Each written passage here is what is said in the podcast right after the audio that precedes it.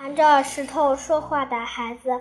很久以前，在古希腊有个名叫德摩斯提尼的小孩，他立志长大后要当一名演说家，但他天生口吃，还有不断耸肩的坏习惯。有一次，在公民辩论大会上，小德摩斯尼上台做演讲，可是当他刚说了几句，口吃的毛病又犯了，接着他又不停的耸肩，台下的观众全都大。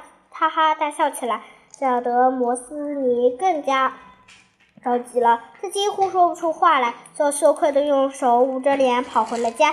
小德摩斯提尼并没有因此灰心，他更加勤奋刻苦的学习。有一天，爸爸发现的他说话总是含含糊糊的，就问他：“你怎么说话越来越不清楚了？”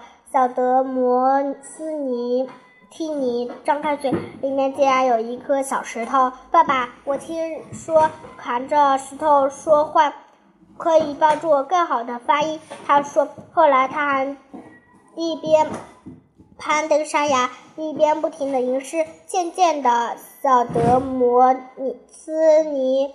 替尼的发音越来越清楚了。接着，他在头顶上悬挂着一把锋利的剑，每当他一耸肩，剑就会扎到他的头。就这样，小德摩斯提尼也改掉了耸肩的坏毛病。十年后，德摩斯提尼终于成为了一名著一位著名的演说家。